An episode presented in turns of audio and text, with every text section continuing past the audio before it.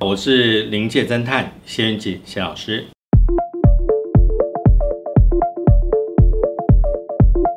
最近呢，有观众朋友呢，可能看到这个电视也好，网络也好，那么有一个这个印度的小朋友，在去年度里头呢，他有拍了一个影片，他有特别提到，就是说从去年的年底一直到今年的大概四月份，会有发生一些这个严重的传染病情况呢，会延续到四月份，会是一个啊，大概是一个高潮大爆发的一个时期。当然，这个影片呢，就让非常非常多人很惊讶，为什么？一个印度的小朋友这么小，他有个办法做一些这个所谓的精准的预言哈。那我必须这样提到，就是说，通常在民间说法里头，呃，要说到预言的部分相关，不外乎哈有几种模式。第一种模式呢，哈就是所谓的通灵模式。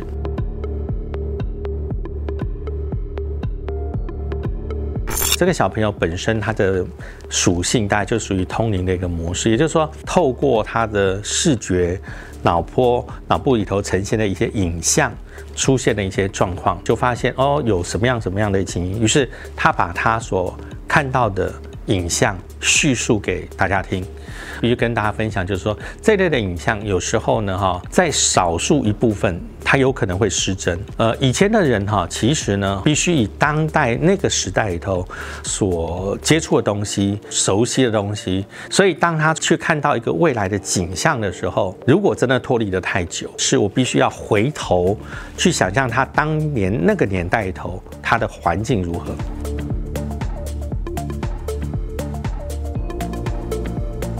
那这个是从密宗的一个预言里头开始说起。当时应该这样讲，密宗呃的兴盛特别的晚，佛教我们又叫显教，也就是说他在很多很多大家大众的地方开始讲堂讲课，所以呢，他宣传的很快。可是问题是在密宗，你会发现密宗它早期的时候，它所局限就是局限在比如西藏啦，哦哪里啦哪里，大概就是这些范围。那于是呢，他的这个弟子们有一天他就问他的老师，他说：“这个师傅，我想请问一下哈，别人这个呃显宗啊，他们都非常的兴盛啊，道教啦，那我请问一下，我们密宗什么时候才有办法哦这个？”兴旺，然后传递出去。这个时候呢，哈，他就做了一个预言。他讲了一句话，这句话非常的有思考的地方。这个预言是什么？叫做“铁鸟横空，密教大兴”。必须告诉大家，预言的人不是生在我们现代，在古代的时候是没有飞机的。他的印象中，能在天上飞的就是要鸟。可是他又看到的又不是鸟，他看到好像金金属是一个铁做的东西，可是他又像鸟一样可以在天上飞。那个年代的人，因为没有飞机这个名词，所以他只能够想象到就是比喻，看起来有翅膀又会飞，哦，又像鸟一样，那当然就叫铁鸟。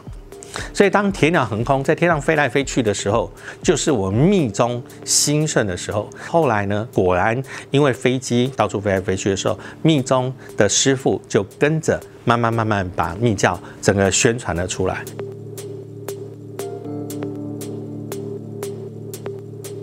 所以，当大家提到世界末日的预言，很多都有记录，说什么哪一年什么世界末日，哪一年什么世界末日，哇，出现这个山崩地裂啦，出现了火云，像一个香菇一样，它叫弹状云。他的想法里头叫蕈菇，香菇的形状，但是是火做的香菇爆发，然后人就啪啪啪啪啪全死掉，世界末日。我们回头想，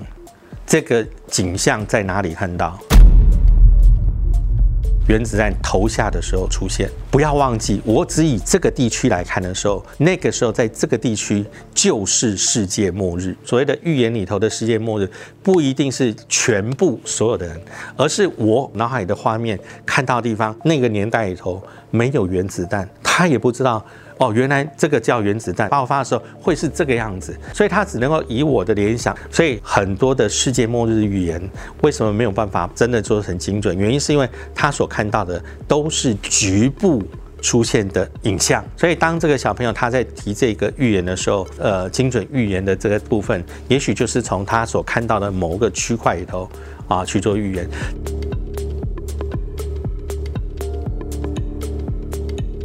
其实在中国传统里头呢，这方面预言的故事哈书籍也非常多。然后一个叫推背图的东西，从唐朝啊延传下来。这个故事呢，呃，就提到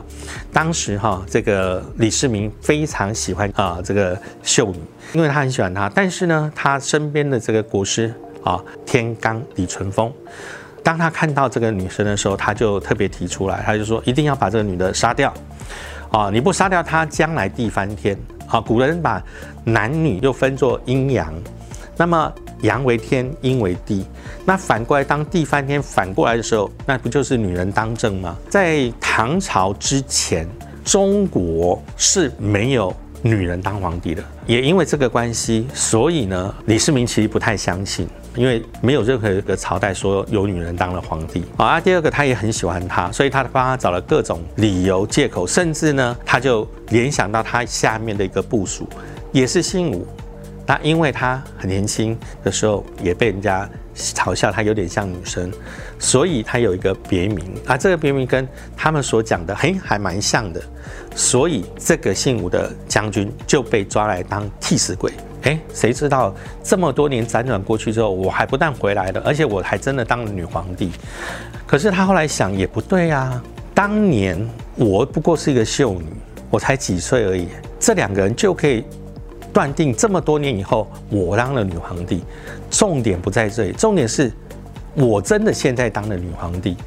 那。表示他讲的是真的喽，观众朋友，如果是你，你不好奇吗？诶，那我可以在位多久啊？呃，尤其是我女儿，有没有可能继续当女皇帝呢？于是他就请他们写下了啊这个千古的预言推背图。那推背图其实因为它有很多很神奇的地方了哈，包括火烧圆明园，就因为他画的呢是类似这个所谓的妖魔鬼怪，OK，很神奇的地方，跟我们在形容哈外国人的这个长相跟妖魔鬼怪很像。为什么？因为以前的中国人个子都不高，外国人你看个子那么高，金头发、红头发、蓝眼睛，而且呢，你有没有发现那个不是腿毛很长，胸毛很多，身上毛发很多，所以他当时的人的想法都联想，为什么讲养鬼子，就是把鬼跟外国人连接在一起。后来大家来去做对照的时候，八国联军不就是一堆外国人进到？圆明园烧杀掳掠，所以呢，在中国里头也有很多很多这一类的预言书。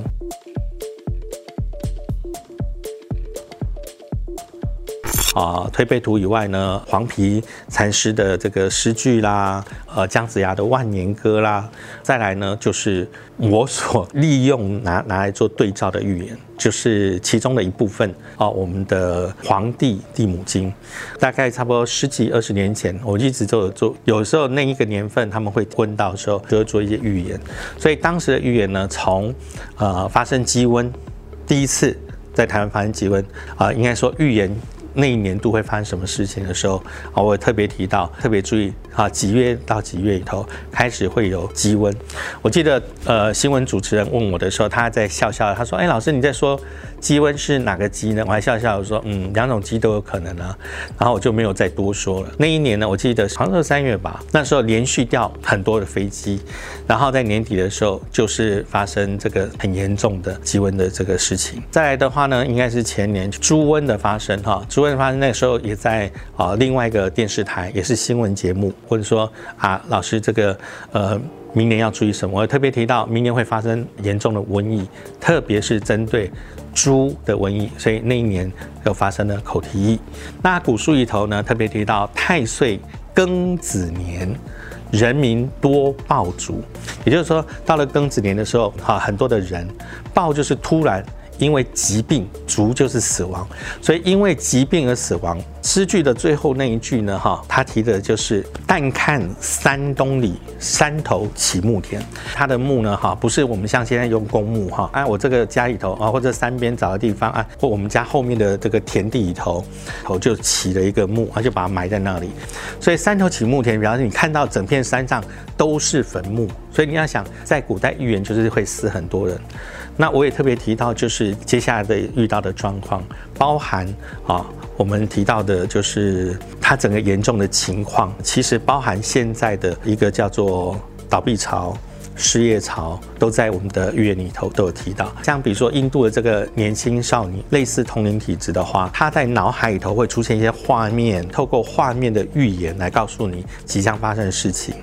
但如果我们不是通灵体质的话，那么我们就要透过古书里面所提到的啊预言的模式，那么去做推算，或者在未来可能会发生的事情。所以，观众朋友，你们在研究这方面的时候呢，不妨多参考一些古书古籍。